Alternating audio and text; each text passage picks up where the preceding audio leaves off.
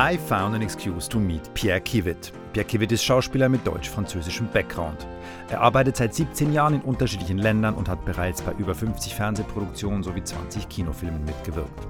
Ich habe mit Pierre letztes Jahr zwei Filme für die ARD-Reihe der Zürich-Krimi gedreht. Die Filme sind am 30. April und 7. Mai im ersten sowie in den folgenden Wochen in der ARD-Mediathek zu sehen.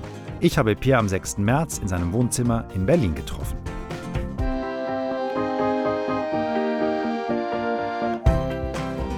Pierre ist Schauspieler und der Mustergast für meinen Podcast, wenn ich mein Konzept treu bleiben möchte. Ich habe ihn nämlich bei der Arbeit kennengelernt. Ich weiß aber ganz wenig über ihn und die paar Sachen, die er hat durchblicken lassen, die fand ich total spannend und darum freue ich mich total, dass du mich zu dir nach Hause eingeladen hast. Hallo Florian. Hallo Pierre. Kannst du dich erinnern, wo wir uns das erste Mal gesehen haben?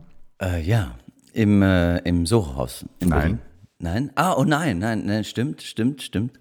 Äh, nein, im äh, Italiener hieß es, da kommt der neue Regisseur, der möchte dich mal kennenlernen und äh, weil er die nächsten zwei Folgen des Zürich-Krimis übernimmt.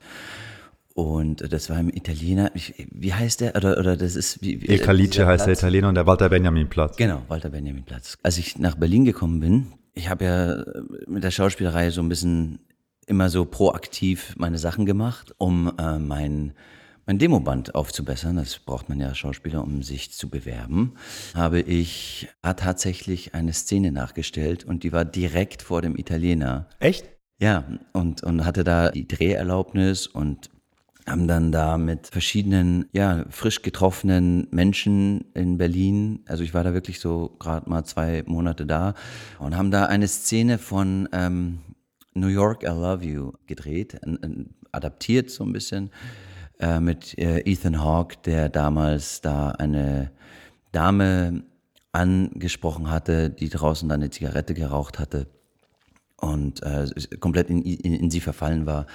Und äh, bis dann irgendwie sich herausstellt, dass äh, sie eine Prostituierte ist. Okay. Genau, und, und damit schließte sich dieser Kreis und ich dachte mir so, ah, witzig, hier war ich schon mal und jetzt will der Regisseur mich da sehen. Ähm, mal gucken, wie es wird. Genau, es war aber trotzdem ein sehr schöner Abend. Ich war sehr dankbar, dass wir uns da getroffen haben, weil es ja in meiner Ecke ist, wo ich wohne. Und ich kam von irgendwo her. Ich kam nämlich sehr spät dazu. Genau, du kamst aus Amerika, ich glaube. Kann das sein? Das kann nicht sein. Nee, ich komme, Nicht? glaube ich, nicht. Nee, dies, di- diesmal nicht. Diesmal nicht, Diesmal okay. nicht. Ich Ja, glaube, ich okay. kam tatsächlich irgendwie aus Zürich, wahrscheinlich, von meiner Familie. ah ja, okay, ja, das kann sein. Das, Ähm, und landete erst um 22 Uhr. Und dann war halt mit der Produktion vorab gesprochen, ja, aber weil du warst da und die Redakteurin war da. richtig. Und die Redakteurin hatte ich einmal getroffen für ein anderes Projekt, Jahre davor. Mhm. Und da haben wir einfach gesagt, bevor wir jetzt alle Ja sagen, gucken wir uns noch einmal in die Augen. ähm, und da ihr eh da wart, komme ich da halt noch vorbei. Richtig, richtig, genau, weil ich sollte die Redakteurin eigentlich auch zum ersten Mal treffen und den äh, Herrn Wolf Jacobi, unseren äh, Das war nämlich, glaube ich, sogar vor dem Dreh deines ersten Films, ne? Kann das sein? Weil du bist ja sozusagen, du bist ja eingesprungen, hast eine bestehende Figur übernommen, bist das Richtig. neue Gesicht des Hauptmanns richtig. und du warst sehr still an dem Abend. Ja, ich bin ein sehr schüchterner Mensch. Das stimmt nicht. Das, das, meinen, das meinen viele, äh, dass ich äh, gar nicht so schüchtern bin, aber ähm, ich, ich glaube, ich, ich kämpfe sehr viel gegen meine äußere Erscheinung. Ich bin ja nun doch relativ Groß, gut aussehend. Ich würde sagen, als, als, als Mann Mitte 40 bist eine echte Bedrohung. Ja, okay, ja, schön. Genau das, das, das, äh, das verkennen viele Leute, dass ähm, ich das gar nicht so empfinde und ähm, f- versuche. Möchtest nicht mich auf dein Äußeres reduziert werden. genau. Nein, ähm, nein, nein, überhaupt nicht. Ich, äh, ich, ich empfinde das wirklich nicht so. Und, und äh, ganz ehrlich, vom tiefsten Innern. Und ähm, diese, diese vermeintliche äh, vielleicht Lockerheit oder äh, vielleicht, ich bin ja auch durchaus ein, gerne ein lustiger Geselle oder lache gerne. Da- ist äh, ganz viel Unsicherheit und Schüchternheit eigentlich da unten als äh, Als Boden. Ansatz, Okay. als Bodensatz. Und das verkennen dann viele. Aber das ist mein Problem, damit muss ich leben jeden Tag. Und Wir alle, Pierre, ihr auch, die ihr mit mir Kontakt wir habt. alle, die auch das gleiche Problem der Unsicherheit haben und nicht so gut aussehen. Stimmt, da habt ihr natürlich ein größeres Problem. Woher kommt denn diese Unsicherheit? Das müsste ich dann therapeutisch, tiefenpsychologisch mal so erläut äh, erörtern. Erläutern. erläutern.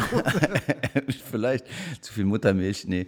Ähm, Ich glaube, das kommt tatsächlich daher, dass ich als Quereinsteiger in, in diese Branche mich eingefunden habe. Und das natürlich, das ein großer Traum war und eigentlich immer auch noch ist, den ich leben wollte, den ich ausprobieren wollte. Und dadurch, dass ich da nicht ein, ein, einen klassischen Berufsweg gehabt habe, hat sich das eben so ergeben, dass ich mich da sehr viel beweisen musste einfach. Und auch nie so mein Diplom oder meine Recht, äh, meine Daseinsberechtigung. Äh, Deine schriftliche Absolution. Genau, meine schriftliche Absolution äh, erhalten habe. So. Und Gab es denn einen Moment, wo du für dich gesagt hast, das will ich machen? Also es war immer so ein innigster Wunsch. Ich habe ähm, sehr früh, ich meine klar, ich meine, wer hat kein Schultheater gemacht und und wer hat da nicht auf der Bühne irgendwie ähm, was gespielt? Also hat halt jeder. Und ich habe das aber ja, ich habe ich hab so, als ich klein war, habe ich äh, Pierrot dans la Lune also ich, ich muss dazu sagen, ich bin ja Halbfranzose, deswegen manchmal kommen dann auch äh, komische äh, Sprichwörter oder abgeleitete oder. Französisch ist deine, deine erste Muttersprache. Äh, meine erste, genau. Bei meiner zweiten Mutter. nee, ich meine also deine erste, deine Haupt, deine Hauptsprache. Ja, ja, genau, du bist ja auch Schweizer, ihr seid ja auch 14. Genau, meine, meine, genau, meine zweite Muttersprache, weil Deutsch-Schweizer, ne, was ja ein Akzent ist. Aber ich habe tatsächlich mit dem Schweiz, äh, mit dem Schweiz, mit dem Deutsch, genau, mit dem Deutsch mit dem Schweiz. Ich gesagt. Mit dem Deutsch auch meine Mühe, Mann. Nein, ja. ähm, genau, meine Mutter war Französin. Ich, äh, mein, mein Vater war Deutscher. Ich bin in München äh, geboren. Ah, Bayer. Ja, richtig. Ich habe mich auch lange auch ähm, so betitelt als französischer Bayer oder französischer Münchner, weil München ja nicht wirklich Deutschland ist, worauf ich lange Zeit relativ stolz war. Mittlerweile weiß ich, was man so München, verstehe ich eher so, was man München so hintersagt und äh, kann dem auch nachempfinden und äh, ich bin ja da auch weggezogen. Das ist aber ein anderes Thema. Nee, genau. Ich bin, ich bin da in München aufgewachsen, war auf der französischen Schule meine Mutter wollte, dass ich ähm, Französisch in Wort und, und Schrift und, und alles gut kann. Und auf diese Schule war man dann tatsächlich, das war eine sehr kleine Schule, muss man sagen, die äh, war ursprünglich irgendwann mal in, äh, davor noch, eine, eine Generation davor, in, in einem in so einer Hinterhofsgarage, ähm, die dann irgendwie eine größere Gebäude ähm, verfrachtet wurde. Was ist eine Privatschule? Es war eine Privatschule. Es war eine Privatschule, ja, okay. genau. Das musste, mussten die Eltern teuer bezahlen. Wenn man da so zu siebt so in der Abschlussklasse ist, das ist nicht viel, ja. dann ist es dann nicht so viel. Das sind die sieben gewesen, die einfach das schulisch geschafft haben oder wo die Eltern noch die Kohle hatten? das sind die übrig gebliebenen, die, die reichen übrigens. Nee, wir waren leider nicht so ver vermögend, aber, aber es hat gerade dafür gelangt oder die haben sich wahrscheinlich auch dumm gearbeitet, meine Eltern, damit sie mir das bezahlen konnten und ich danke ihnen das, weil es wirklich, ich habe tatsächlich Schule, auch wenn es natürlich der Höhen und Tiefen war, gab, sehr gemocht. Und ich glaube, dass so Lycée Jean Renoir hieß das in München. Und die hatten da tatsächlich sehr engagierte Lehrer, eben auch im, im, im Theatersinne. Äh, und ich habe da eben ganz jung angefangen, da äh, dieses Pantomimenstück zu machen, Pierrot Le Fou. Äh, Hauptrolle, klar, weil der Name da war. Und es war eine, wirklich ein ganz schönes Erlebnis, diese Geschichte erzählen zu dürfen. War halt eben Pantomime und, und daraufhin äh, gab es dann eine andere Lehrerin, die Jahre danach mich da wohl gesehen hatte und die mich ganz toll fand. War eine äh, Französischlehrerin, die Valerie Weidenfeld. Und sie war sehr engagiert im, im Sinne des Theatralischen und hat dann immer wieder jährlich wirklich Aufführungen gemacht, die sehr, also die hatten es schon in sich, also die waren schon immer sehr gut. Es war natürlich Schultheater, also ich meine, für mich war das natürlich so ein Nonplusultra und wir haben da und ich meine, das ist jetzt wahrscheinlich, wenn man jetzt, äh, ich meine, ich habe jetzt auch Schulaufführungen von meinen Kindern jetzt gesehen und da war, habe ich da auch so die, die eine Lehrerin, die da so voll dahinter war und da habe ich gesagt, krass, wie, wie cool haben die das gemacht so. Also das ist wirklich so professionell. Ich fand es schön, so diese Geschichten zu erzählen einfach und, und, und da in eine Welt einzutauchen, die nicht meine ist und das da so zu leben einfach. Und, und ähm, ich war jetzt auch nicht so der, der, der 1A-Schüler, aber ich habe dann tatsächlich doch noch ein ziemlich gutes Abi hingekriegt. Und dann war die große Frage, ja, was willst du denn werden jetzt? So, und ähm, für mich war eins klar und das war tatsächlich wirklich, ähm, ich will Schauspieler werden. Und damals wurdest du natürlich sehr belacht und, und, und der Pierre, oh ja, oh, ich sterbe. Und, und, und da war natürlich auch, oh, das können wir uns super vorstellen, Pierre total gut. Naja, dann, dann ist dann die Hemmschwelle dann immer um, um, umso größer. Mein, mein Vater war ähm, Geschäftsmann, äh, meine Frau arbeitete mit ihm in der Firma. Deine Frau, deine Mutter. Äh, sorry. Uh, uh. Wieder willkommen mit äh, Florian Froschmeister, der Tiefenpsychologe. Jetzt wird es richtig spannend gerade. Ja, wenn ich dann später von meiner Frau spreche und sage meine Mutter, dann, dann haben wir. Dann schick hier eine Rechnung. nee, genau. Dann äh, kurzer Sinn. Also es ging darum, dann irgendwie was zu finden, was der Bur jetzt macht. Und, ähm, aber es war so, also war nicht so, dass du gesagt hast, ich möchte Schauspieler werden. Deine Eltern gesagt haben, kannst du, aber erst musst du was Richtiges lernen. Naja, so im, so, so, so, doch. Also äh, äh, äh grosso modo, äh, wie man so schön sagt in, in, in Frankreich, ähm, war es dann schon so. Also bei aller, bei aller Begeisterung für deine Leidenschaft ist dann die Vernunft bei deinen Eltern doch stärker gewesen. Ja, also, naja, das ist so. Wir hatten ja keinen wirklich artistischen, also ich, mir hat das ja keiner vorgelebt. Also wir hatten ja wirklich familiär da nichts zu tun, außer dass mein Onkel wohl ziemlich also das, das, das schon, in jeder Generation war einer, der ein bisschen künstlerisch irgendwie so war, so, ne? Der eine mehr oder weniger begabt und so, aber dennoch war es dann so, dass dann alle sich in so eine konservative Schiene dann äh, reinbewegten und dann irgendwie was anderes gemacht haben und das als Hobby gemacht haben. Und dann äh, so, und, und ich wollte dann eben Schauspieler werden und dann lief es aber erstmal so, ja, du, musst dich jetzt bewerben und sonst wie. Und ein Jahr davor meinte mein Vater so, naja, ich weiß noch genau, das war eben beim Skifahren in, in, in, in Gastein. Naja, was willst du denn werden? Ähm, naja, okay, was Schauspieler? Ja, ist, äh, du, ich kenne ja den einen Schauspieler, der Bruno, aber du siehst ja so brotlose Kunst, da passiert nichts. Und du, du sollst Wirtschaftsprüfer werden. Wirtschaftsprüfer, das ist gut, da kannst du jetzt hier, da machst du erstmal eine Banklehre, habe ich auch gemacht, die war ja bei der Dresdner Bank, dann bin ich hier Geschäftsführer geworden, habe ich dies und das.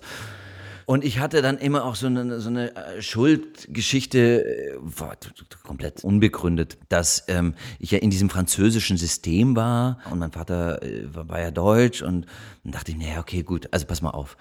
Ich mache jetzt, ich bewerbe mich da jetzt für diese Bank, habe mir eigentlich so das Kürzeste überlegt, was man da so machen kann. So, okay, Banklehre, super, äh, dauert nur zwei Jahre und danach hier ähm, mache ich einen auf Schauspieler. Und so bewarb ich mich dann so bei diversen Banken und das, warum auch immer, die letzte Bank, äh, letzte Bewerbung nahm mich. Und welche Bank war das? Das war die äh, Hypobank. Ja, und ähm, ja, siehe da, das war auch eine Zeit lang wirklich ich meine, ich, ich kann mich für sehr vieles begeistern und konnte mich dann auch für diese Bank dann auch so begeistern. Ich, äh, Kundenkontakt super. Ich war in Grünwald, kam dann in Grünwald. Das sind dann natürlich auch noch so elitäre Kundschaft, sage ich jetzt mal. Ich mochte das. Ich mochte dieses Zwischen. Es war ein, es war ein Act. Das war eigentlich äh, unbemerkt, war das ein Act. Schulisch, äh, in der Berufsschule war es totale Quatsch, so, äh, total irreal für mich und äh, die, naja, die waren alle so akribisch dahinter und, und für mich war das halt so, so naja, mein Gott, äh, hab da so eine sehr lockere Herangehensweise gehabt. Es zog dann irgendwann mein, mein, mein Hemd, äh, mein, mein, mein, mein Pulli aus, dabei ist das T-Shirt so mitgegangen, so, und dann stand ich da so irgendwie doof mit einem fast nackten Oberkörper da und unterbrach die äh, Lehrerin damals den Unterricht, schaute mich nur so an und ich so, ja, sorry, was ist jetzt? Und die, äh, Herr Kiewit, Sie sind eine Zumutung. Berufsschule war äh, der Horror. Alles, was Bank war, also äh, im, im Sinne von, von Kontakt mit Menschen, Interaktion und so, fand ich toll. Ich bin auch Bürokaufmann gelernter, das ist ja meine ja, Ausbildung. Ja, hast du erzählt, ja. Und ich habe aber in der ersten Woche meiner Ausbildung, wurde ich am Mittwochs von meinem Chef äh, aufgefordert, komm mit uns Mittagessen, wir gehen heute in die gute Pizzeria, weil Mittwochs mittags ist die Wochenteilung. Und da war mir klar, das kann nicht mein Leben sein. ja, äh, wie gesagt, also Berufsschule war äh, der Horror. Alles, was Bank war, also äh, im, im Sinne von, von Kontakt mit Menschen, Interaktion und so, fand ich toll. Man muss dazu sagen, ich habe auch, auch, äh, ich habe, äh, als ich 15 war, angefangen zu jobben. Und klar, über einen Unfall, weil ich äh, am letzten Schultag mir die Bänder gerissen hatte, und dann nicht im Urlaub war, dann habe ich bei, den, bei meinen Eltern ausgeholfen und fand es cool, da zu arbeiten, war dann äh, auch in diversen Hotelbetrieben und habe diesen, naja, die, wie soll man sagen, diesen Kontakt mit den Menschen einfach, äh, mochte ich einfach, ja. Und lustigerweise war, war das alles für mich so ein Act. Das war so ein Act, das konntest du mal so einen Monat machen und es war so wie, wie, so eine Vorstellung. Ging um nichts. Es ging ja um nichts, so, genau, richtig. Und ähm, das war super. Und dann bin ich auch schon viel rumgekommen, war dann auch im, im, in New York für, für anderthalb Monate im French Government Tourist Office. Das ist das äh, Fremdenverkehrsamt für, für Frankreich. Ähm, war mega cool. Also das, das war alles irgendwie cool so. Und ja, und dadurch mochte ich das in eine Zeit lang. Und dann ging es dann halt weiter. Zwei Jahre waren dann da relativ schnell vorbei. Und dann ging es halt nächste Mal. Was macht ihr jetzt? Hast du dann da weitergearbeitet? Haben die dich übernommen? Ja. Schlechtes Recht auch. Aber naja, genau. Also das war dann so. Zu der Zeit, also meine Eltern hatten diese Firma, ein Reiseveranstalter für Frankreich und dann gab es dann die Weltmeisterschaft in 98. Da ist äh, meinem Vater einem Betrüger auf den Leim gegangen, die dann Tickets verkauft hatten und dann tatsächlich Waren keine Pustekassen, Pu äh, Pu- äh, Pustekuchen. Pustekuchen. Scheiße. Er schickte dann auf dem Schwarzmarkt seine Mitarbeiter los, die mit damals noch Bündeln von Geld, äh, äh, Francs mit Tausenden von Francs, mit 70.000 Francs und sonst was, um lebensrettende Maßnahmen zu unternehmen, um da die versprochenen Tickets, verkauften Tickets den deutschen Touristen zu, zu geben und schickte da seine Leute los, die auf dem Schwarzmarkt dann die Tickets gekauft hatten. Das hat natürlich in der Bilanz wahrscheinlich auch für ein gewisses, einen gewissen Minuspunkt gesorgt. Dann war da noch, ja, damals gab es noch Hiroshima und sonst was, ne? Ähm, Frankreich-Boykott und zudem war dann noch die Zeit, ähm, ja, das Internet gab es damals auch noch nicht. War da irgendwie ganz neu Internet damals, war doch AOL, sie haben Post.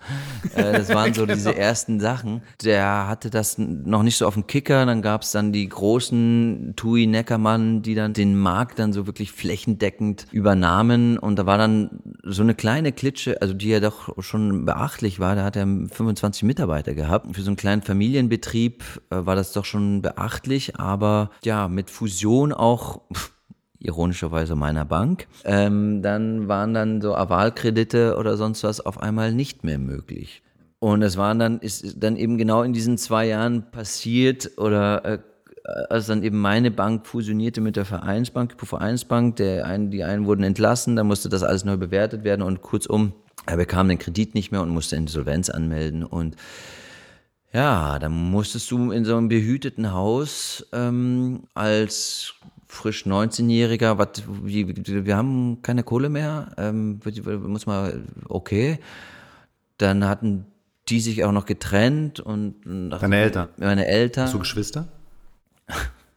Ich habe tatsächlich eine Halbschwester, die ich ähm, dann Jahre später, als mein Vater, äh, also drei, vier, fünf Tage bevor er starb, habe ich erfahren von meiner Mutter, als wir abends essen gehen, Pierre, ich muss dir was sagen. Dein Papa, der hatte vor mir noch jemanden und ähm, daraus ist eine Tochter entstanden. Und wie Mama? Du, ich habe eine Schwester. Ich bin nicht allein. Äh, wann, wo, wie, wer? Weil Als Einzelkind ist das, das der größte Traum, irgendwann mal einen Bruder oder eine Schwester zu kriegen. Und das war und dann ähm, ja, das haben wir dann leider nicht mehr, äh, also haben wir das Thema leider nicht mehr äh, besprechen können mit meinem Vater. Der hat das dann so, er hat es verschwiegen, aus welchen Gründen auch immer. Und ähm, mhm. mein Vater ist dann 2002 schon verstorben. Äh, was ich vergaß zu sagen, ist, während dieser ähm, wunderbaren Banklehrezeit bin ich einer Frau begegnet. Nein, nicht so. Ich bin einer Frau begegnet, die ja schon recht äh, Grand Dame war, also so um die 80, die Frau Ruth Killer. Sie hatte eine internationale Agentur für Schauspieler. Mhm. Und diese Dame war eines Tages im, im, im Schalter im, in, der, in der Bank. Immer wenn sie kam, ich so, hey, das ist meine Kundin. Ich kümmere mich um die. Und ich immer, ja, hier und Frau Killer und dies und das und mhm, mhm. Und irgendwann mal meinte sie so, ja, Herr Kiewit, was machen Sie denn da eigentlich? Und ich so, ja, ich, ich zähle Ihr Geld. Nee, nee, jetzt mal, was machen Sie hier? Sie haben so ein Charisma, Sie strahlen sowas aus, so. Sie sind jung, Sie sind gut aussehend. Warum sind Sie eigentlich nicht äh, Schauspieler? Sie müssen doch Schauspieler sein. So. Sie müssen doch auf die Bühne und, und sind groß und das wäre äh, das wäre doch das Richtige für Sie, oder nicht? Und dann hatte sie mich so tief getroffen, Und damals war ich ja, wie gesagt, noch in der Banklehre und war das so, ja, ja, bitte lenk mich jetzt nicht ab. Ich, ich mache das jetzt hier fertig und danach mache ich das auch. Und irgendwann mal später, das war schon kurz vor der, Bewer also da, da, war ich auch schon beworben bei der Abteilung. Und kurz bevor ich ging, habe ich sie dann nochmal gesehen und dann meinte ich so, hier, Frau Killer, wissen Sie noch, damals hatten Sie mir was gesagt, von wegen ähm, hier Schauspieler. Das ist ein Lebenstraum. Ich will das unbedingt, aber ich, ich, ich habe da keinen Zugang. Ich weiß nicht, kann man, also Herr Kiewit, passen Sie mal auf, ich mache das sonst wirklich nicht. Kriegen von mir meine persönliche Karte Karte, rufen Sie mich mal an. Ich habe so ein Kästchen, so ein schwarzes Kästchen, wo ich meine ganz wichtigen Karten immer so überall, immer, dann weiß ich immer hier, da diese Karte, diese Visitenkarte, mein Ausweis, das kommt immer da, da in diese schwarze Käste.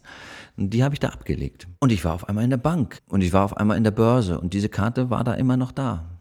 Und irgendwann mal ging es mir tatsächlich relativ dreckig in, in der Bank und wo ich dann meinte, irgendwann mal so, ich also das war, das war ein Graus. Also wir haben Wochenende mathematischen Quatsch gemacht und sonst was. Und ich, oh Leute, wirklich, also das interessiert mich so null die Bohne. Das ich, und ich war wirklich in, in, in, also das war wirklich ein ganz krasser, elitärer High-Class-Bereich. Also das war wirklich das, also derivative Handel und, und Market Maker und Fondsmanager-Geschichten und sonst was das war das Nonplusultra.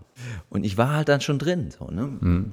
Und irgendwann mal dachte ich mir, aber ich will das nicht. Ich, ich bin das irgendwie nicht. Jeden Tag da irgendwie um 7 Uhr antanzen. Ich meine, darum ging es gar nicht irgendwie, aber das war wofür letztendlich. Und irgendwann mal war es dann so, dass ich gesagt habe, ach ja, hier damals, das habe ich irgendwie verpasst. Ich hätte diese Dame da an, habe ich die Karte eigentlich noch?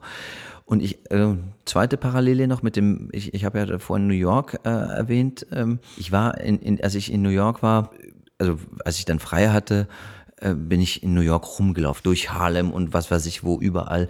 Und irgendwann mal stand ich vor einem Gebäude, wo da stand New York Film Academy und habe mich dann so eingeschrieben und da war halt irgendwie keiner und habe mich da so reingeschlichen, so spionagetechnisch und dachte mir, was ist das hier? Äh, keine Ahnung, oh, guck, guck mal hier, da kannst du dich einschreiben für irgendwas. Ja, die schicken dir dann so ein Prospekt und so und ich, ja cool. Und dann, und, und jedes Jahr kam dieses Prospekt von dieser New York Film Academy. Und auch dann, als ich dann äh, mittlerweile da in der Börse war und dann ähm, war eine scheiß Zeit und kurzum, an diesem Samstag bekam ich dieses Prospekt von der New York Film Academy und ich so, ja scheiße, das ist doch das, was ich immer machen wollte. Warum habe ich das nicht gemacht? Ich bin jetzt 27. Ich habe hier, ich, ich will, fuck, warum habe ich das nicht gemacht? Und, und die, die, diese, diese Dame da, wie, wie, Ruth Killer, habe ich denn eigentlich noch diese Karte? Dann so vier, fünf Jahre später gewesen, die Karte. Ja, ja, ja, ja, genau, so, so. Und, ja. und, und, dann war es dann so, dass ich gesagt habe, fuck, ich, ich muss hier raus. Ich muss, also das war so zwei, zwei drei Jahre später.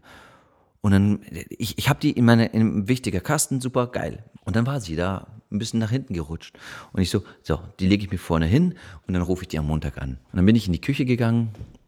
So eine Scheiße. Nein, ich rufe die jetzt an. Und dann Telefon. Ja, hallo, ähm, Frau Killer. Kiewit, ähm, äh, ich war ja früher da in der Bahn, also beziehungsweise Sie, Sie haben mir doch damals diese Karte gegeben und meinten so, vielleicht kann man da was machen und oder ich wollte doch Schauspieler und, und was Sie mir damals sagten, das hat natürlich schon und Herr Kiewit, kommen Sie doch mal vorbei und dann reden wir. Nehmen, haben Sie ein paar Fotos? Ja, dann nehmen Sie doch ein paar Fotos und dies und das.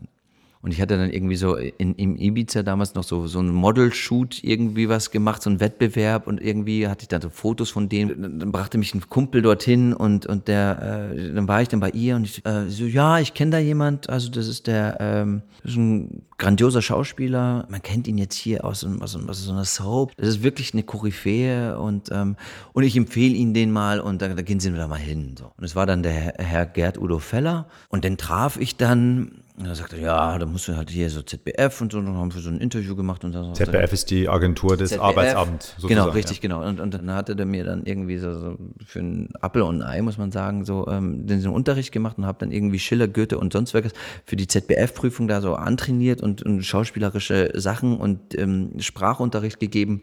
Und auf einmal, umso mehr ähm, ich Schiller und Goethe äh, las oder Shakespeare, umso mehr entfremdete ich mich dieses äh, kapitalistischen Konstrukts und äh, war dann rebellischer und rebellischer. Und irgendwann mal war es dann so, dass ich dann gesagt habe, ich muss hier raus. Und dann saß ich dann irgendwann mal einen Abend noch da, äh, war ein Freitagabend, äh, der Bayerischer Filmpreis. Ich, ich saß da und dachte, ja, genau. Und irgendwann mal gehe ich da hin und so. Und dann dachte ich mir auch, Nee, weißt du was? Du gehst da jetzt hin.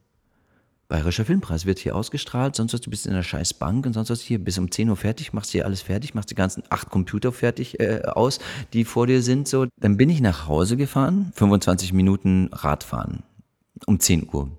Nach Hause gefahren, hab mir eine Reisetasche gepackt, habe da Sachen reingeschmissen als Alibi, bin mit dieser Reisetasche wieder zurückgefahren ins Cuvillet-Theater, und habe dem Pförtner gesagt, sorry, ich habe mein Ticket mit, mit der Einladungskarte, habe ich irgendwie, also das war die Aftershow, ähm, habe ich, habe ich äh, weggeschmissen, äh, total doof. Ich, ich bin gerade hier aus, weiß gar nicht mehr, was ich gesagt habe, äh, gekommen. Äh, hier, das ist meine Tasche. Die warten da auf mich und damals war das noch so ein bisschen easier, glaube ich, oder wie auch immer. Und dann hat er mich tatsächlich reingelassen. Und, und damit war ich dann in meiner ersten äh, Party so und habe dann da gemeint so, ja, okay, dann lernst du den kennen und dies und das und dann wollte ich, dann habe ich über diese Bank ähm, mein, meine Schauspielausbildung finanziert, war dann ich bin großer Belmondo-Fan, ähm, dachte mir so, naja, aber irgendwie ist es schon geil, wenn du deine Stunts selber machst. Und ähm, hab dann wollte bei, bei Remy Julien irgendwie so einen Kurs besuchen, ein großer Stuntman äh, damals, der, der alle, alle Belmondos, äh, Belmondo-Filme gemacht hat. Und, und, und, und dieses alles ähm, habe ich dann so in meiner Freizeit letztendlich gemacht. Ist dann auch die Beziehung zu Bruche gegangen, weil ich gesagt habe, naja, ich, ich, jeder Spaziergang ist irgendwie ein, ein Spaziergang zu viel, der mich äh, von, von meinem eigentlichen Ziel abhält. Schillerischen äh, Ziel abhält. So. Und Aber da warst du parallel noch in der Bank. Da war ich parallel noch richtig lang in der Bank. Und da kam irgendwann dieser Flyer aus New York. Nee, das war dann irgendwie, da war jetzt schon alles im Gange. Der Flyer war ja schon, oder vielleicht kam der dann wieder, oder ich habe den alten Katalog auch wieder. Naja, hier, die haben da dieses Einmonatsprogramm Schauspieler, New York Film Academy, dann komm. Und meine, meine damalige Freundin, ähm, als noch alles okay war und die das natürlich so ganz toll, ähm, und auch nochmal danke, Daniela. ähm, wir verstehen uns ja sehr gut. Ähm, die hatte das so angeleitet, dass das ein großer Traum von mir war, äh, das zu machen. Und die hatte dann für meinen Geburtstag, 25. glaube ich vielleicht, ähm, die, die, hatte das ähm, angeleitet, dass meine Freunde Geld dazu gelegt hatten, und ich dann so nach Amerika fliegen konnte und mir das bezahlen konnte. Aber du warst in LA an der New York Filme. Genau, ich habe mir gedacht, naja, New York kenne ich ja jetzt.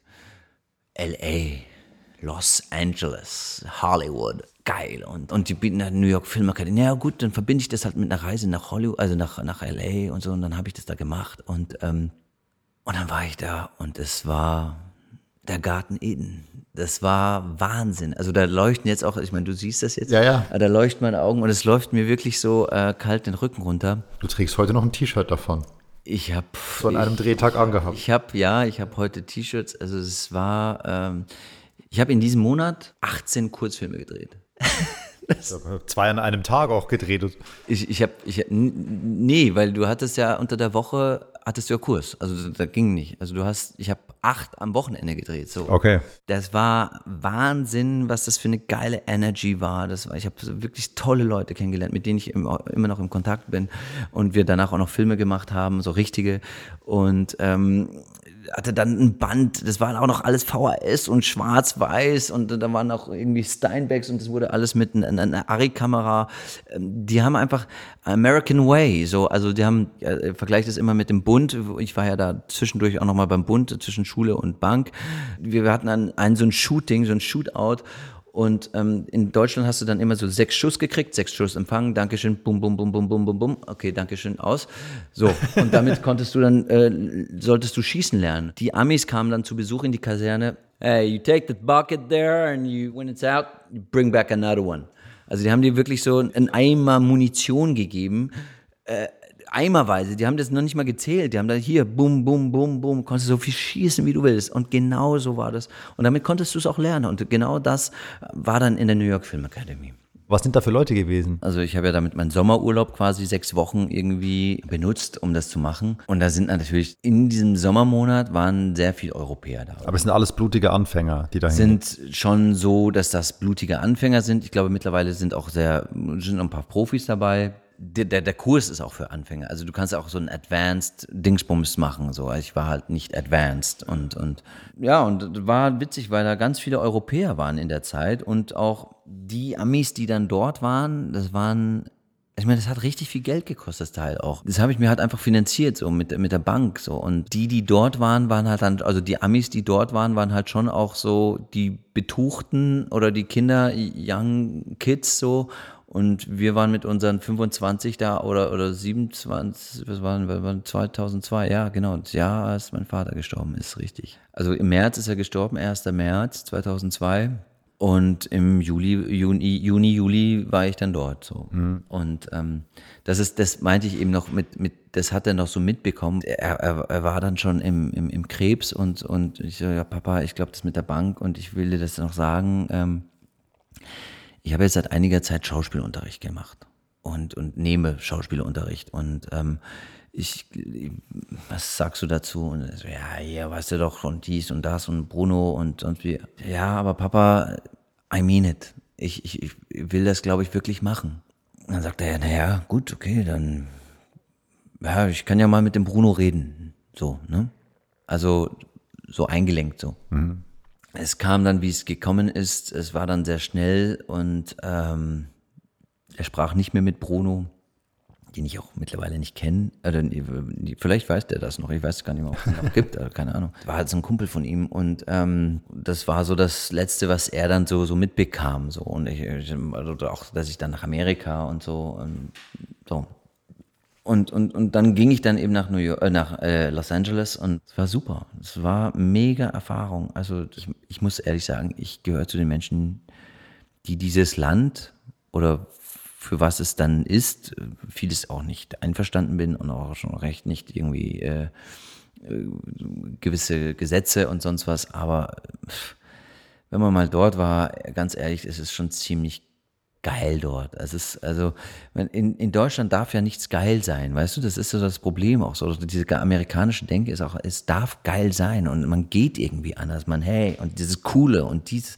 man, man darf das ausleben und man muss das auch ausleben, weil es cool ist. Man darf das machen so und das ist so, Du darfst auf einmal was Cooles machen. Du darfst irgendwie cool reden und hey und hier und Hände und dich begrüßen und super cool. Und für den einen ist es zu cool, für den anderen dies oder das, meinetwegen. Aber warum nicht? Warum nicht glücklich sein einfach und auch nicht das zulassen, was man dann äh, machen kann, so aus seinem Leben und auch, es ist kein Deckel drüber. Und das war wahnsinnig gut. Natürlich ist es oberflächlich hier und da, aber du lernst jeden Tag irgendwie fünf neue Leute kennen. Wir sagen auch immer alles oberflächlich, aber ich mag das halt, dass du lernst jemanden kennen, den du noch nie gesehen hast, du sprichst mit dem vielleicht nur fünf Minuten und du gehst aus dem Gespräch raus und du hast ein gutes Gefühl. Komplett. Es geht um, ich glaube, es geht um den Moment. Okay? Hey, wir haben einen coolen Moment gehabt. Mhm, genau. Und das ist das Leben. Das, wir haben einen coolen Moment. Warum, warum soll ich mich äh, dir fremd fühlen, wenn wir uns annähern können und uns unterhalten können über irgendwie deine Herkunft, über das, was du magst, über das, was du machst und so weiter. Und ich bin jetzt äh,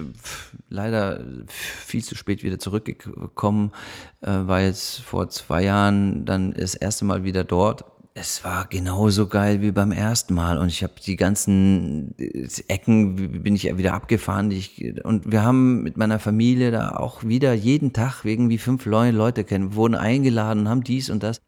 Wenn du, wenn du, wenn du ein Projekt hast, wenn du, wenn du etwas erzählst und sagst, hey, ich möchte dies und jenes machen, dann sagt er, Echt, das willst du machen? Also keine Ahnung, ich, ich will ein thailändisches Restaurant und ich bin Schweizer, ich will ein thailändisches Restaurant eröffnen. Und dann sagt der, sagt der Ami, glaube ich, Echt? Wow, cool. Und wie willst du es machen? Und, und äh, du bist, bist ja Schweizer, aber ist cool, ja? Und, und, und wie soll das ausschauen? Und ist ja mega cool, ey, ich komme auf jeden Fall vorbei. Und wenn du das aber in Deutschland oder sonst wo, vielleicht in der Schweiz oder sonst wie machst und dann sagst du, ey, Florian, was willst du? Ein, ein thailändisches Restaurant? Okay, ey, Florian, komm mal wieder runter, weißt du?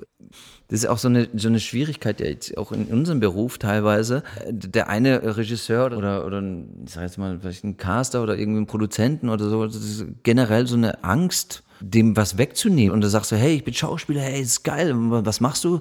Ja, ich mache da so ein Projekt und so. Echt, ja, und worum geht's? Ja, du, da gibt's nichts für dich. Ja, das ist jetzt erstmal gar nicht so der Punkt. Ich, du, nur wir, hören. Wir wollten nur hören, was ja. du machst. Und, und ja, so, ja, ähm, ja, ich mache dies und das und so. Das ist ein Kinderfilm. Und ich so, ja, geil. Und, und worum geht's da? Ja, du, Pierre, da gibt's wirklich nicht. Ich will doch gar nichts, weißt du? Ja. Lass uns doch reden über, über, du bist Produzent, du bist Caster, du, du, du bist Regisseur oder sonst was. Wir teilen, ich glaube, im, in der Essenz, wir teilen die gleiche Motivation. Wir sind in diesem Business, weil wir irgendwo auch schräge Köpfe sind, ähm, weil man das, glaube ich, in, in diesem Beruf auch durchaus sein muss. Wir haben diese gleiche Leidenschaft. Du bist nur an, an, an einer anderen Stelle des, des, des, des Ganzen. Ja, aber das ist gerade auch so eine Entwicklung, glaube ich. Also mir fällt das auch, ich muss auch aufpassen bei mir selbst dass wenn ich ähm, über ein Projekt spreche oder äh, wenn ich, weiß ich nicht, einen Redakteur treffe oder einen Produzent treffe und die erzählen mir was oder sogar, wenn man darüber spricht, vielleicht zusammenzukommen für ein Projekt, ja. dass ich äh, dem immer nicht traue. Ja, aber das, ist, das hat sich so eingeschlichen, ne? weil du immer erst sofort die Probleme siehst. Also kommt einer zu dir und sagt, ähm, oh, nimmt er mir das weg? Ich habe die, nee, der kommt, die kommt dann zu mir, ich habe diese Idee, wir wollen das und das machen und wir suchen noch einen Regisseur. Und meine Frage ist dann, für welchen Sendeplatz? Ja, für den und den. Und dann weiß ich schon, oh Gott, das wird beschnitten, das wird beschnitten, das wird beschnitten und beschneide so, mich selber schon ne? und merke dann, hat doch mal die Fresse, der will dir gerade eine Idee erklären. Ja. Lass doch erstmal die Idee zu. Ja, ja, ja, richtig, ja. ja. Klar, also man, man, man wächst dann natürlich dann auch über die, diese Denke, mich im vielen auch, auch in meinen Anfängen auch so ein Stück weit ehrlich auch beschnitten hat. Und ähm, weil wir vorhin von dieser Unsicherheit sprachen, diese Amerika war mega geil. Ich kam zurück, habe dann noch so eine Stunt-Ausbildung gemacht. Ich, ich wollte einfach dem Zuschauer das so besser verkaufen auch einfach. Ähm, hey, da kannst du doch nochmal draufhalten und dann kann ich dies und das machen und das ist doch geil, wenn man das sieht und so, wenn das der Schauspieler selber macht und so. So, diese ganzen Kurse habe ich halt dann letztendlich gemacht und dann bin ich irgendwann mal aus der Bank rausgegangen und habe gesagt, okay, ich, ich muss raus. Ich muss, ich muss jetzt hier raus. Ähm, aber das war dann so, so der Einstieg, so, ne? Und, und über die Jahre kam dann so, und aber auch als ich mich dann eben vorstellte bei diversen Castern und, und so, ja, und aha, du bist Schauspieler. Mhm. Ja, also bist du jetzt Schauspieler? Weil, was machst du jetzt hier gerade? Also hast du ein Band? Und ich so, ja, ich, ich habe ein Band. Also, ich war in Amerika, habe dies und das gemacht. Aha, Amerika. Ah, denkst wohl, also, denkst du, bist was Besonderes? Bist was Besonderes oder was? Nur weil du in Amerika. Ich so, nee, ich habe das ja da so, ja, warum machst du hier nicht? Kannst du kein Schauspiel? Ja, das ging jetzt irgendwie, ich bin da, ach so, du bist bei der Bank. Mhm. Ja, es ist gut. Und dann so, und ich so, ja, ah, ich sehe gerade, sie haben hier dieses Projekt und so. Es, ja, aber nee, das, das ist. Das machen wir mit richtigen Schauspielern. Das machen wir mit richtigen Schauspielern. Und so, und damals hatte ich dann so Fotos gemacht. Ähm, ah, ah, warst du mal Model?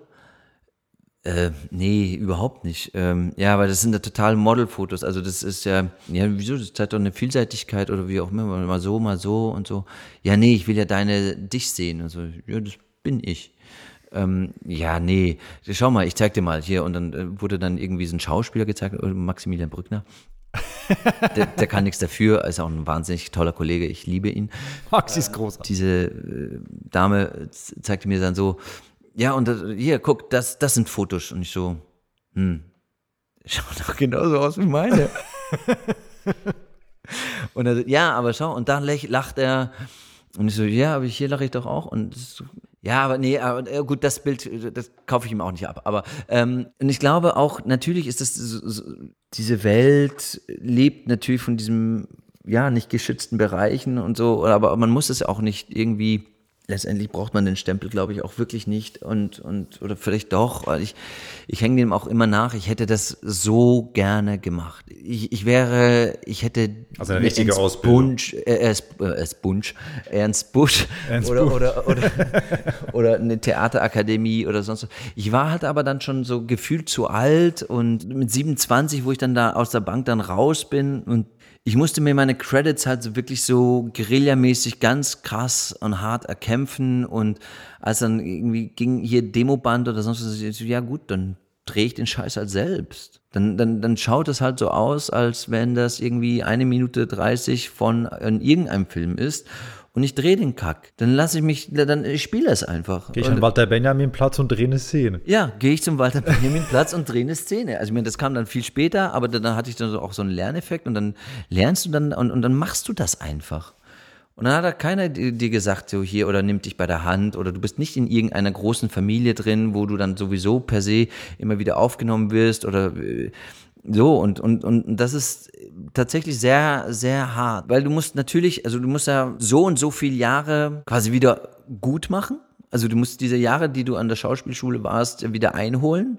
Du bist eigentlich schon viel zu alt. Du bist schon 27, damit da haben die, sind die meisten ja schon seit drei oder vier Jahren schon haben die ersten 15 Kinofilme gedreht. Äh, oder ja, das Hauptproblem, glaube ich, also das kenne ich, bin auch Quereinsteiger, ähm, ist, du hast kein Netzwerk. Nee, du hast überhaupt kein Netzwerk. Und das einzige Netzwerk, was ich mir dann äh, tatsächlich irgendwie mit meiner Chutzpe dann irgendwie so aufgebaut gebaut habe in irgendeiner Art und Weise. Stellt sich heute immer noch die Frage, ob das irgendwie sich lohnt oder nicht. Ich ähm, habe mich auf vielen, vielen Partys reingeschlichen. Darum kennen wir uns nicht, weil ich war nicht so oft auf Partys. Ja, vielleicht. Ja, du bist ja ein ernster, äh, gelehrter Schauspieler. Kein, also nicht gelehrt, aber nicht eigengelehrt, aber, aber nicht gelernt. Äh, nee. Professioneller. Nee. auch ein Professioneller bin ich. Nicht. es ist auch keiner da, um dich an der Hand zu nehmen sondern jeder kämpft natürlich um sein Ding und es ist schwer genug und es ist keiner da, der sagen muss, ähm, ja komm, ich, also weißt du, es, es, warum? Also ist auch, man kann das natürlich machen, wenn man dann irgendwie sowas mag oder aber es ist keiner verantwortlich dafür. Also in dem Sinne, okay, all good. Aber ich bin nur für mich selbst verantwortlich und ich will das und, und, und bin dann eben, ich ich konnte immer in Cannes auch irgendwie um, für Umme bleiben. Äh, bin für, als Halbfranzose natürlich ist Frankreich für mich auch ein Markt. Und, und, und das Ganze hat sich dann so aufgebaut. Und mit, mit Recht äh, fragte mich dann irgendwie, als ich beim, das einfach auch nicht wusste, die ersten Berlinale, äh, als ich dann da war und mich, ja, ich habe mich reingeschlichen, ähm, in, in, jedem Fest, wo irgendwie irgendwas zu holen, also nicht zu holen, sondern im, im, wo Treffen ich war. Be, be, be, nee, Empathie mit, mit dieser Leidenschaft finden konnte. Also, okay. also, also, das sind doch alle, wir denken doch alle gleich, weißt du, ich bin da so, ich bin wirklich ein Kind in dem Sinne und ich bin da so, so, so, so naiv so rangegangen auch und ich kannte ja schon hier den einen oder anderen schon von irgendwelchen Festivitäten und so und ah, okay, der macht das, okay, mhm. und, und, und so und, und, und irgendwann mal, als ich dann mich bei der, irgendwie bei der fünften Agentur reingeschlichen hatte, auf irgendeinem Agenturfest, äh, wo mich dann irgendwie eine Casterin gefragt hat, naja, äh, sag mal, Pierre, jetzt bist du ja schon wieder da. also man muss wissen, bei der Berlinale ist ein Festival, dort macht jede Agentur, die ihre Schauspieler vertritt, macht so einen Empfang, wo die Regisseure und Produzenten einlädt. Wohlgemerkt aber auch nur ihre eigenen Schauspieler da hat. Also wenn ein Caster überall ist, ist er, ist er auch äh, ist ja in Ordnung, weil der wird ja natürlich überall eingeladen von verschiedenen Agenturen, aber die Schauspieler dann nicht. Und war dann die Frage, ey Pierre, was machst denn du jetzt irgendwie schon? Bei welcher Agentur bist du jetzt eigentlich? Und ich so, ach so, du, meine Agentur macht gar keinen Empfang hier auf der Berlinale, aber ich wollte mir das hier mal so anschauen, wie die, wie die hier alle so machen so und vielleicht kann ich mir hier eine neue suchen. Ja, ich habe das dann schon gewusst, dass ich mir dann so einen Witz erlaubt habe, aber so witzig wie das war, so, so naiv und, und, und schuldlos war das eigentlich auch. Und ähm, darüber hinweg dann, ja, du bist ja auch überall und sowieso, aber das, ich glaube, man muss das nicht zu so verstehen mit, wie dann so, ja, wie bist denn du jetzt schon wieder reingekommen oder sowieso, ich glaube, es gibt so eine tatsächliche Grauzone. Und diese Grauzone filtert von denen, die den klassischen Weg gehabt haben, zu denen, die das nur so ein bisschen vor sich hinträumen und aber auch erlaubt denen, die es wirklich, wirklich mit jeder Pore wollen, denen gibt es so eine Freizone, eine Grauzone, die dann mit reinzulassen. Da sagt dann jeder Organisator, äh, nee, das kostet richtig viel Geld und sonst was. Ich glaube, das ist so ein, es geht auch nicht irgendwie da umsonst saufen zu können und es geht auch nicht darum, irgendwie umsonst essen zu können. Ähm, geht wirklich, die, diese, dieser Leidenschaft zu folgen und Gleichgesinnte zu treffen und, und einfach zusammen diese Leidenschaft zu teilen. Und, und das ist das, glaube ich, was mich so immer so umtriebig gemacht hat und mir einen Motor gegeben hat. Und ich habe wirklich, ich meine, das war dann das Höchste für mich, ein Gespräch mit XY zu führen. Einfach nur das Gespräch irgendwie führen zu können.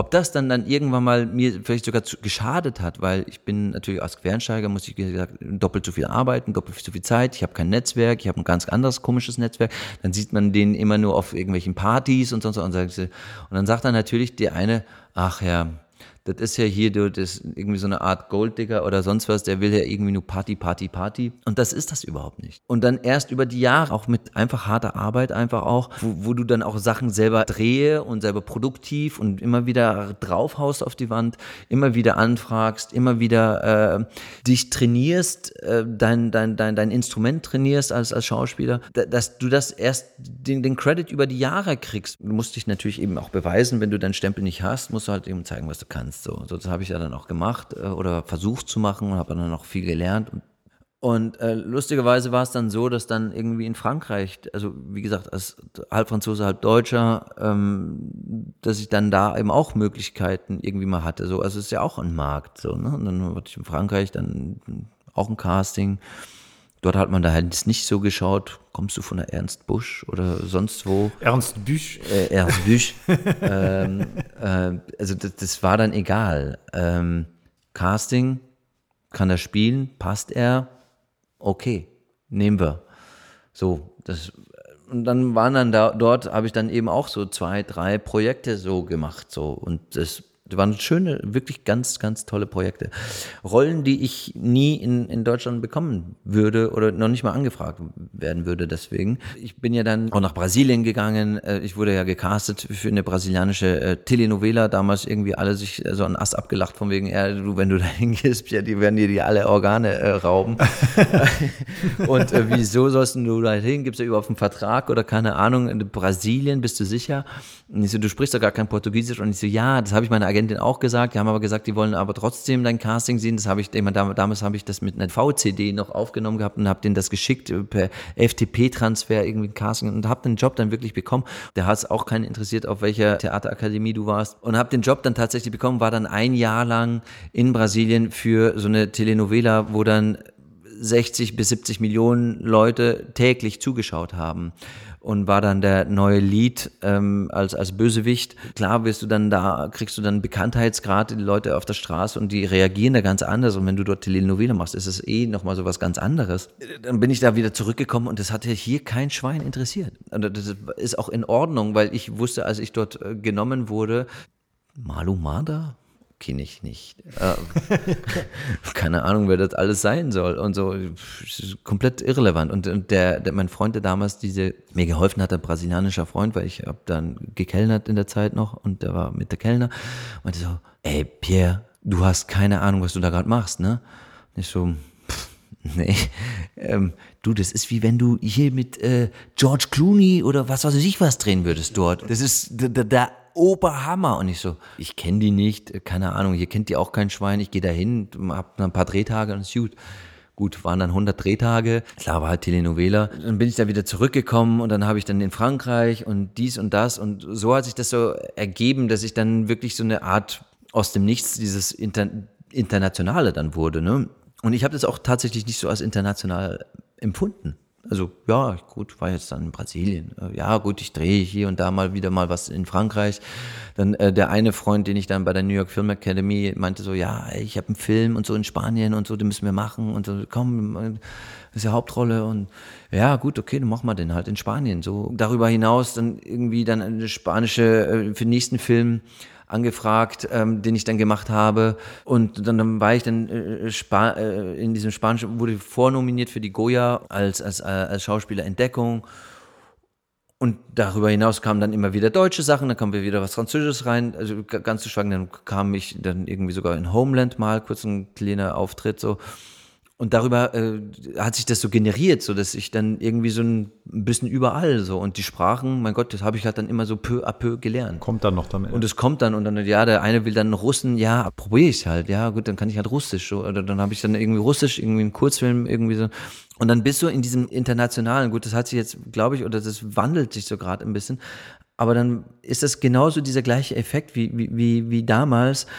Aha, du warst in Amerika, mhm ja, schön. ja, nee, du machst dann immer nur diese internationalen Sachen, ne?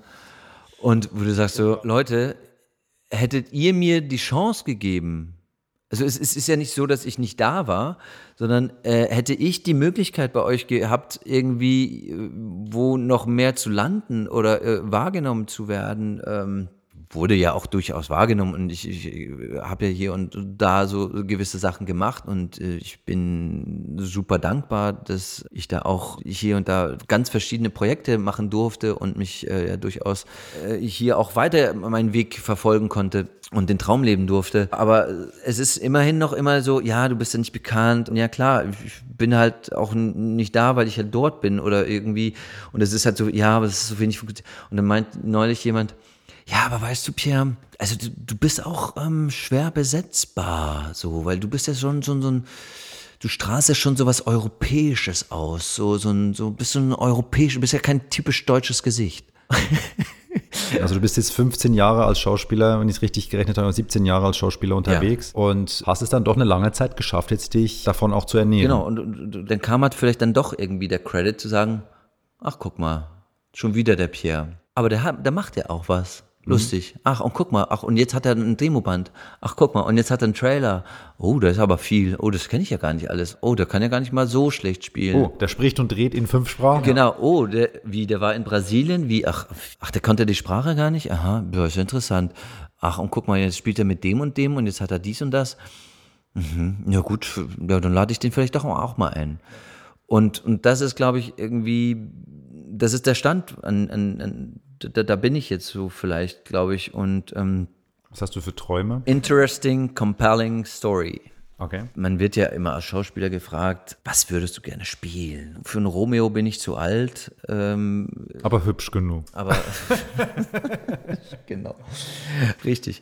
Ähm, der Traum ist, ähm, ist das, also ich muss nicht nach Hollywood, ich, ich kann nach Hollywood. Ähm, mittlerweile ist es ja auch, was ist eigentlich Hollywood? Mittlerweile auch ähm, die neue Serienlandschaft ist, ist Hollywood so. Findet sehr viel in Prag statt. Äh, und, und wird alles in Prag gedreht oder in Budapest. Es gibt auch äh, unglaublich mittlerweile so coole, geile Produktionen in Frankreich, Deutschland, wirklich überall mittlerweile. Ich meine, wir sind ja jetzt auch in, diesen, in dieser Goldgräber-Situation oder Goldrush-Situation, wo ähm, das jetzt noch, keine Ahnung, wie lange gut geht, mit Dank, muss man sagen, auch Netflix oder diesen ganzen Streamern, die äh, doch einiges wachgerüttelt haben in unserer Landschaft und für dieses ganze Konstrukt letztendlich eine, eine neue Plattform auch bietet und, und frischen Wind für frischen Wind sorgt. Ich glaube sogar auch, das wird glaube ich noch total unterschätzt, dass der, dieser Oscar-Gewinn von Parasite ja. das ein koreanischer, in Amerika ein koreanischer Film mit Untertitel war,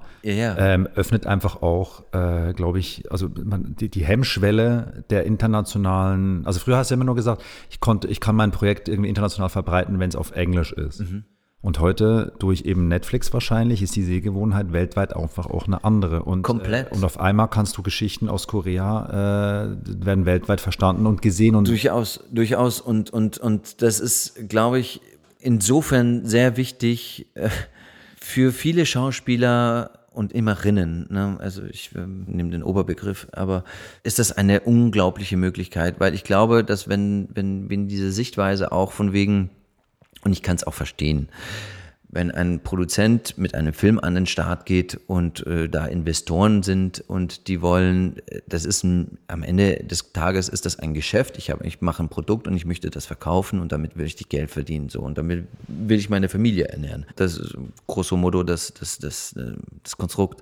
Wie mache ich das am besten? Wie ähm, okay, dann brauche ich eine coole Geschichte, dann brauche ich aber irgendwie die Sicherheit. Ähm, okay, die Leute müssen ins Kino gehen.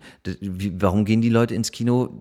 Gut, die Geschichte ist der eine, der andere ist der Regisseur, aber ich muss vor allem, vor allem bekannte Schauspieler nehmen.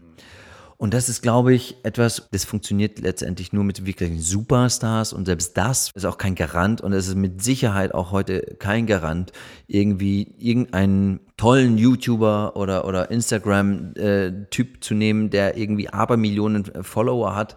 Das ist kein Garant für Erfolg. Okay, ich bin nicht in wirklich in allen Statistiken, aber es ist kein Garant. Nee, es ist kein Garant für Erfolg, aber es ist, äh, es ist oberflächlich kein, gesehen eine Sicherheit. Es ist, es ist eine komplett oberflächliche äh, Sicherheit, die einem ein sicheres Gefühl gibt für denjenigen, der Geld gibt.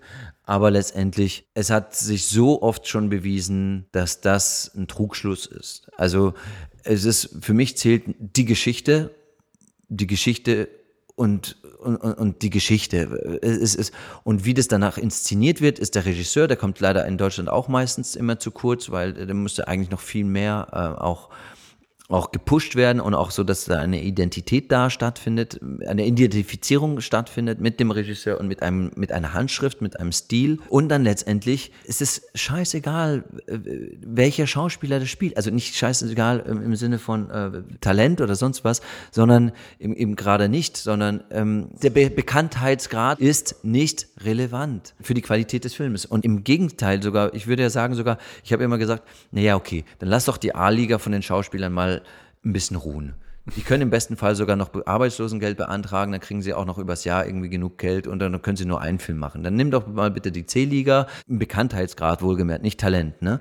Dann nimm mal die C-Liga, den bringst du erstmal hoch, dann machst du ein Jahr lang mit denen, dann hast du irgendwie im Jahr darauf, im dritten Jahr hast du dann, oder die B-Liga, dann hast du wieder doppelt so viele A-Liga. Da kannst du eigentlich doppelt, doppelt so viele Filme, weil die alle ja dann noch mehr bekannter sind. Milchmädchenrechnung, aber Theorie, aber sehr schön und ich glaube, das wird dann immer. Äh, Der Mathematiker kommt durch. Aber, aber ja, genau. Nein, aber die, aber die Sache ist halt eben auch, äh, man, man, man sieht es mittlerweile an diesen ganzen Netflix-Produktionen und, und an Amazon oder sonst was. Ich glaube, über 50 Prozent oder mehr. Die Leute, die diese Produkte anschauen, kennen die Schauspieler nicht. Ich habe neulich eine Podiumsdiskussion gesehen mit ähm, Baran Booda. Ja. Haben sie über Dark gesprochen. Ja. Und der hatte halt die komplette, also weil das halt sowieso für den weltweiten Markt ja. ähm, konzipiert war, war das scheißegal, ob die Schauspieler in Deutschland bekannt sind oder nicht, Richtig. weil außerhalb Deutschland kannte sie eh keiner. Richtig.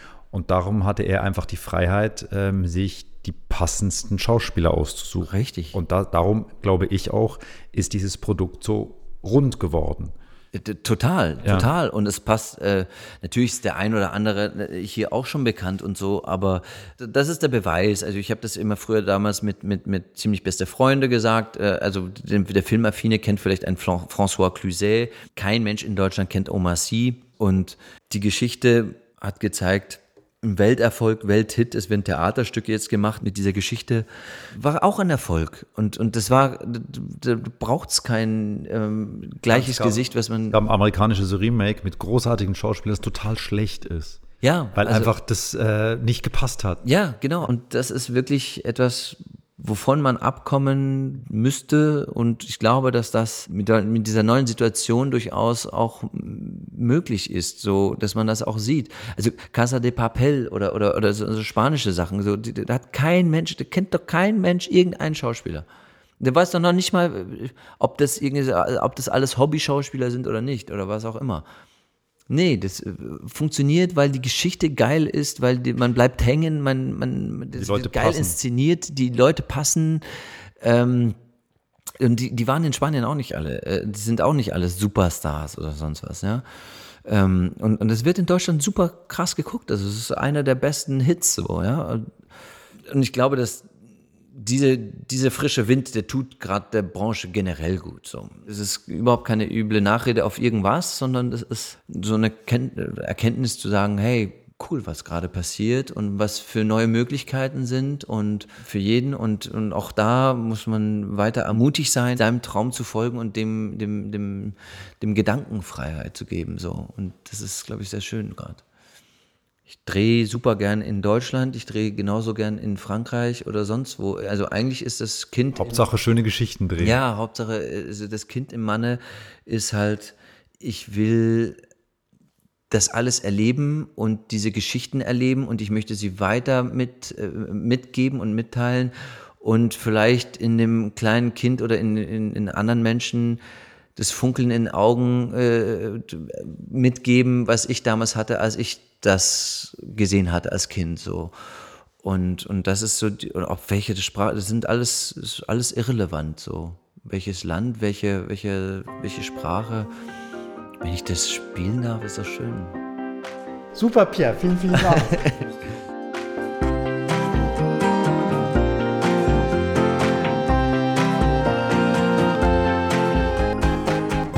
I found an excuse to meet. Ein Podcast produziert von der FF Entertainment GmbH in Berlin. Autor und Schnitt Florian Froschmeier. Musik Marc Chanz. Presseagentur 17 durch 2 Johanna Bartsch und Zeta Asafu Ejay. Mehr Informationen auf www.froschmeier.com slash podcast. Alle Rechte vorbehalten.